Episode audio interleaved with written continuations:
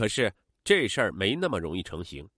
当年过花甲的养父母得知倪三春是谢亚的姐姐时，当即就很不欢迎。他们这是担心好不容易才拉扯长大的女儿飞了，这以后身边连个端茶倒水的人都没有。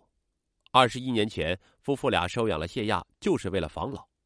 谢亚初中毕业后又上了高职，本来想出去打工，可养父母就是不同意，生怕他出去了就不回来。谢亚很听话，也很孝顺，这几年他一直留在家里陪养父母安享晚年。谢亚把自己的决定先告诉了养父。希望得到他和养母的支持，谁知养母一听谢亚要去打工挣钱救他生母，还准备捐肾，就坚决反对。看着妹妹夹在中间为难的样子，倪三春不想给妹妹太大的压力，他对妹妹说：“感谢妹妹能认我这个姐姐，老人不同意自有他们的理由，这事儿就算了吧。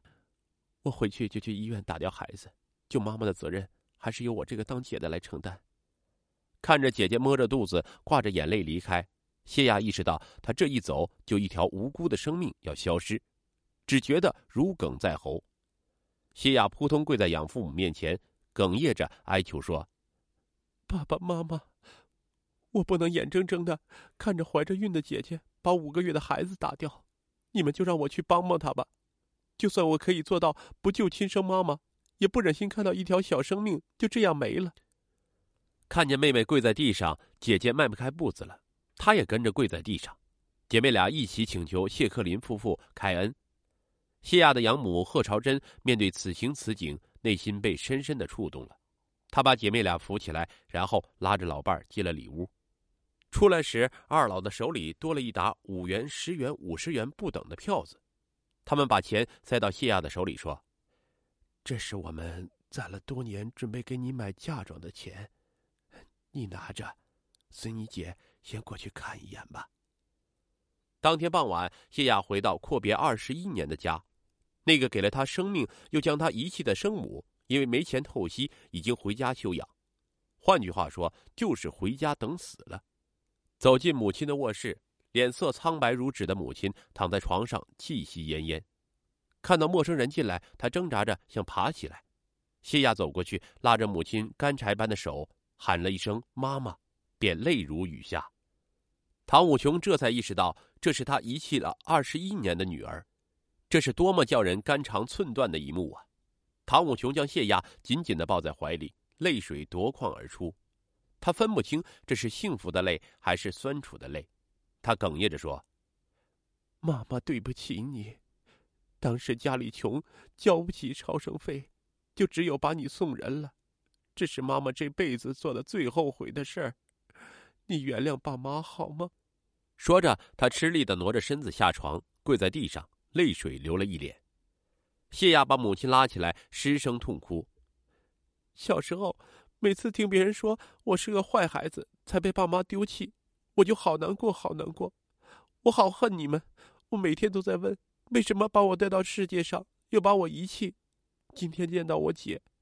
相比她肚子里的孩子，我还是幸运的，至少你们让我来到了人世，我再也恨不起来了。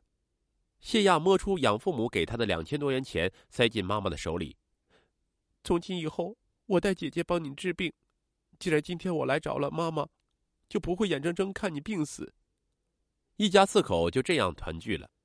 当晚，经谢亚提议，开了家庭会议，讨论如何救治母亲的事情。谢亚第一个发言。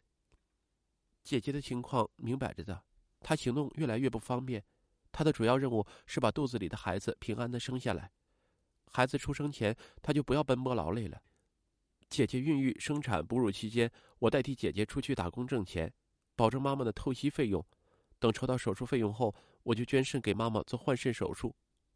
倪平安流着眼泪感谢这个遗弃了这么多年后第一次回家就做出这么大牺牲的小女儿。他接着补充道。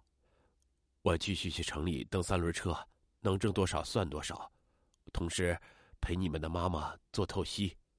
在劫难面前，因为血缘的凝聚力，这个特殊的四口之家凝聚在了一起，齐心协力共度难关。当晚，倪三春第一次和妹妹睡在一张床上。考虑到妹妹还要承担抚养养父母的责任，又没有结婚生子，不到万不得已不能让她捐肾。于是他和谢亚约定，先给母亲做透析，尽可能的去延长时间。等他把孩子生了，他就把肾捐给母亲。五月十一日，刚刚团聚的一家人又各奔东西了。父亲去了城里，继续蹬三轮车拉客。谢亚上高职时学的是服装设计，他请高职的同学在彭州一家服装厂找到了一份做缝纫工的活然后就直接去了彭州上班。倪三春则留下来陪护母亲。替姐姐打工救母，谢亚自知责任重大，他认真算了一下细账：父亲蹬三轮车一天只有五六十元收入，除去这个家的生活费用，每周最多有三百元结余，而维持母亲的生命，每周至少要花一千元透析两次。谢亚只有拼命的挣钱。谢亚是个缝纫工，做的是服装锁边工钱按计件计发，一件衣服的锁边工钱是五角钱。熟练工每人每天工作十二个小时，可以完成一百五十件左右。为了多挣钱，谢亚上工最早，下班最晚，甚至中午别的工友有一个小时的休息时间，他却连这时间也不放过。晚上工友大都加班到九点就休息了，他却坚持到十一点才收工。就这样，他每天比别人多做四个小时，多有三十多元的收入。六月十日，谢亚领到第一个月的工钱，他给养父母寄去了二百元的生活费。给自己留一百元，剩下的两千六百元全部汇到乐至县生母家里。往后每个月一领工资，谢亚就立即往乐至家里汇钱。他不敢把钱都揣在自己身上，生怕管不住自己把钱花了。好几次下班后，他的工友逛街，大家都买漂亮的衣服，劝他也买一件，他总是说等下个月再买。其实他身上根本就没钱。谢亚这个二十出头的小姑娘。这个最有理由置身事外的弃女，成了救母的主角。